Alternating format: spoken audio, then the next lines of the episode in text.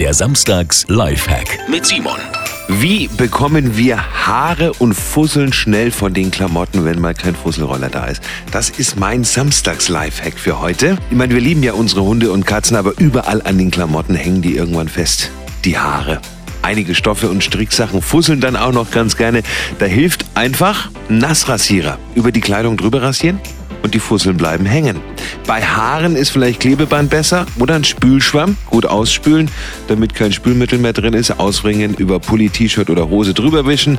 Und die raue Struktur des Schwammes nimmt Haare und Fusseln dann auf. Übrigens, habe ich jetzt auch mal ausprobiert. Wenn Sie ca. 50 Milliliter Essig mit in die Waschmaschine geben, lösen sich Fussel und Haare oft schon beim Waschen und bleiben auch in Zukunft nicht mehr so leicht hängen. Bei der geringen Menge nimmt die Wäsche den Essiggeruch auch nicht an. Die Angst habe ich gehabt, passiert aber nicht. Simon Samstags Lifehack, wie immer selbst getestet und für gut befunden. Jeden Samstag gibt es eine neue.